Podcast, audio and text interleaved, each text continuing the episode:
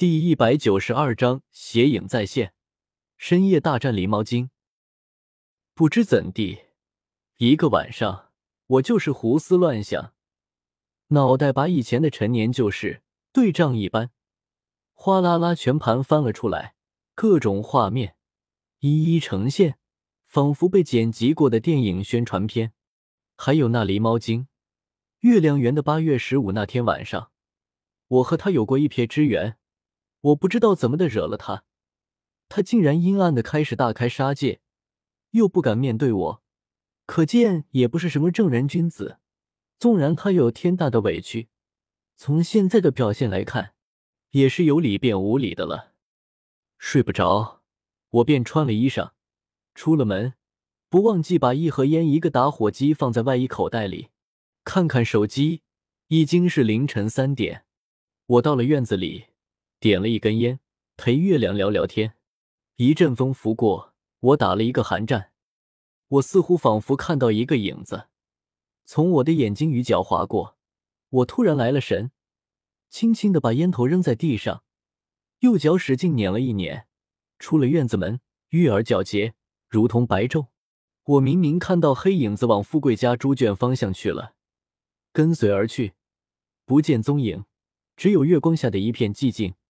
再往前走，上了一个坡，看到尹森家院子里亮着灯，门关着，我便进去他家院子，门缝里看去，只见许仙正襟危坐，嘴里念念有词，在给尹森守夜。一袭白布裹住尹森的尸体，放在屋子里正中央，香火不灭，袅袅芬芳。我生怕黑影再现，转身正要走。不想脚碰到了门口的一个钉子，钉子落在一块石头上，铃铃有声，自己吓了自己一跳，以为是黑影出现，转身去看，因为盯了灯光，竟然两眼暂时性发黑，看不太清晰。一个声音从屋子里顺着门缝钻出来：“谁？”许仙推开门，看到了我，笑了，让我进去取暖。拿出烟给我抽，我进去一看，屋里有个通红的煤球炉子，在尹森的旁边，我们一起坐着烤火。许仙道：“尹森本不是你们村的人，他的亲生父母是流浪人，路过这，便留下了他。老郭正好无子，便认了他做儿子。老郭一辈子老老实实，轮到他这个儿子尹森，也是安守本分。”记得他年轻的时候，还经常在赶会的时候耍狮子。耍狮子身体要好，能蹦能跳。尹森可以，我们村那个杂嘎，你知道吧？我说哪个杂嘎？许仙说，估计你出去时间长，不记得了。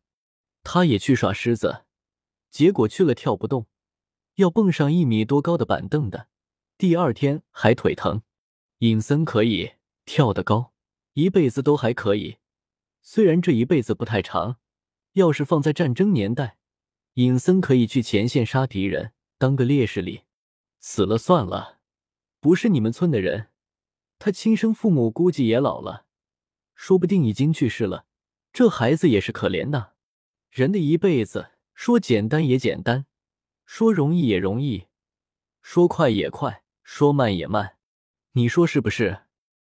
我听着他絮叨，仿佛是在对死去的尹森做总结。想着他胆子真大，一个人守着个尸体不说，我刚才进来，他也不吃惊，居然淡定的笑了。人和人真的是不一样。许仙天生就是吃这碗饭的，如果是我，估计魂飞魄散了。又想起松林以前说起上梁村的一个人，煤矿出事多的那几年。他专门靠背尸体为生，背一个一千块。松林还说，那个钱他赚不了。每个人看似相同，却又迥然呢。我一边吸烟，一边想，一边听许仙絮叨，一边说是。许仙又说，尹森是好人，知道老郭不是亲生父母，也没有去找亲生父母，还是当了亲生父母，孝敬的很，对吧？这个好多人做不到啊。就是遗憾，一辈子没娶个媳妇，光棍一条，到时候看哪里有女孩子的骨头，拾掇一把，在地下结个婚吧。说起尹森没娶媳妇，我想起尹森说过的，和哪个哪个在一起，又想起尹森和许仙媳妇袁响铃，蓝色的窗帘，硕大的苍蝇。许仙肯定不知道这回事。然而死者为大。我是不会在这歌德送品的时候提这些乱七八糟之事的。我想起刚才瞥到的黑影，便和许仙说：“刚才我出来看到个黑影，被黑影引到这里来了。你说会不会是那个？”许仙手在炉子上搓了一把，说：“哪个？”我说：“狸猫精呀。”许仙道：“狸猫精，我们今天不提。”我正想说话。冷不丁，脖子突然被后面的什么人用胳膊给勒住了，越勒越紧，喉结被勒得生疼。我大声呼喊，却喊不出来，只有脚在扑棱扑棱的跃。许仙站了起来，腿却不能行，看到我被勒住，大吃一惊，拿了身边的火钳子，对着我身后就去打，边打边说：“尹森，你干什么？”我一听是尹森。更是吓得脸色发白。尹森不是死了吗？怎么还勒我？我一边挣扎，一边弯腿去用力踩尹森的脚。忽然眼睛看到窗户外面一坨黑色的阴影，我知道是狸猫精来了，大声对许仙说：“后面窗户。”声音发出很小，加上许仙也手足无措，大约平生从未见过如此场景，所以许仙并未领会我的意思。我心里格外清晰，狸猫精不死，我们都过不好。今天他必须死。许仙朝着尹森头顶使劲打，连续打了上十下，尹森轰然而倒下，我也随着正面仰着跌了下去，脖子还被尹森的胳膊紧紧箍着。我下巴左右摇晃，触碰了尹森之手，冰冷如月。我紧盯着窗户，大声道：“许仙。”门外面，窗户，那黑影的紧张蹭到了窗户玻璃，如猫爬栈道，吱呀的响。许仙就往外跑，手里举着火钳子。我用手掰开尹森的胳膊，站起来也往外冲。许仙走得慢，开门又咣当一声响，那黑影便在窗户里杳然无色了。我十分着急，抢了许仙的火钳子。抓门就冲了出去，便看到黑影大半个人之高，速速的走，一走一蹒跚。四有不便，我举起火钳子飞杀过去，朝着他的最顶部。黑影似乎有眼睛，轻轻一躲，我扑了空。我定睛一看，黑影没有脸，浑身上下全部一致，像村里几十米高的杨树上的马蜂窝。我眼疾手快的看到尹森家院子里有一个金条箩筐，趁着狸猫精些许懵的瞬间，伸手抓了过来，用力朝着狸猫精扣住，心里很高兴。正好许仙也出来了，我喊他把箩筐按住，我去搬一块大石头来。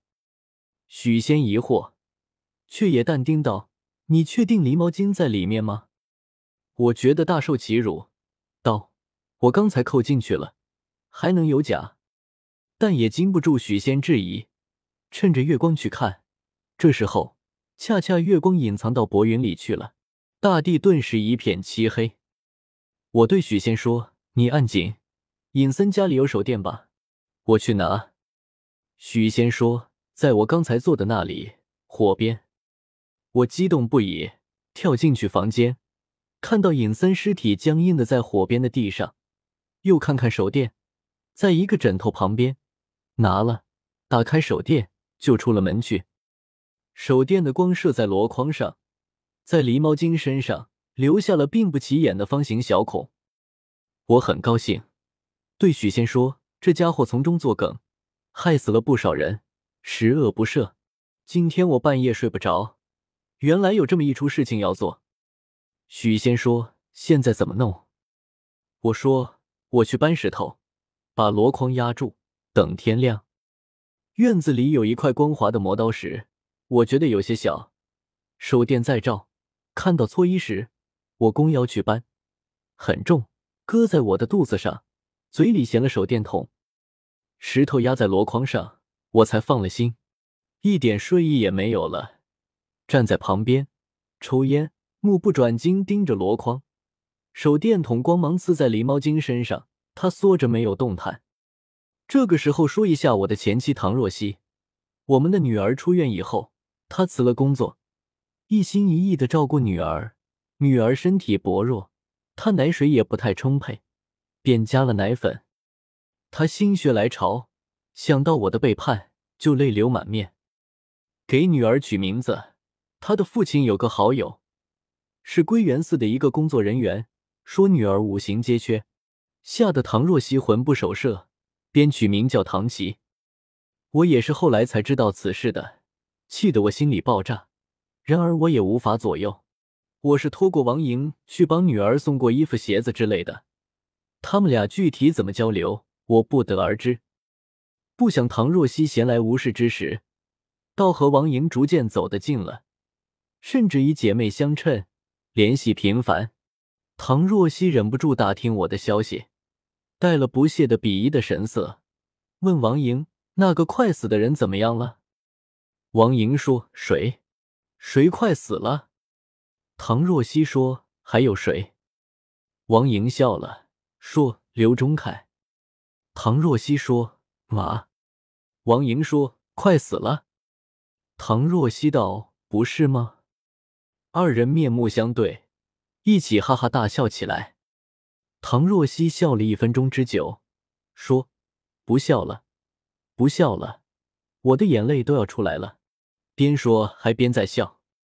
王莹说：“钟凯啊，我也不太清楚，但是我找他挖过虫子，去过他家，家徒四壁，惨不忍睹，有山没水，人笨鸟呆，估计现在每天后悔呢吧。”唐若曦说：“活该。”唐若曦在背后骂我的时候，我就打喷嚏，卡卡卡的打，像得了肺痨。有人说，人和人有一种莫名的关联，不管在不在眼前，依然犹如眼前。大约我潜意识里听到了唐若曦和王莹窃窃私语的咬牙切齿，喷嚏哗啦啦的打。许仙说：“石头把狸猫精压住了，你可以去房间里坐一会，外面这么冷，受了寒潮。”要大病一场的，我不想回去，不放心，我要盯着狸猫精，用手电筒照着它，不给它一点机会。如果它能够腾云驾雾，我倒要眼见为实，别搞那些虚虚实实、有的没的的东西给我。许仙看我不为所动，他自己冻得筛糠，回了屋子里，月亮又缓缓的露出了额头。一会，许仙出来说。钟凯，尹森还在地上，你来帮忙抬一下。明天早上他妈妈看到了，还以为我们对尹森做了什么呢。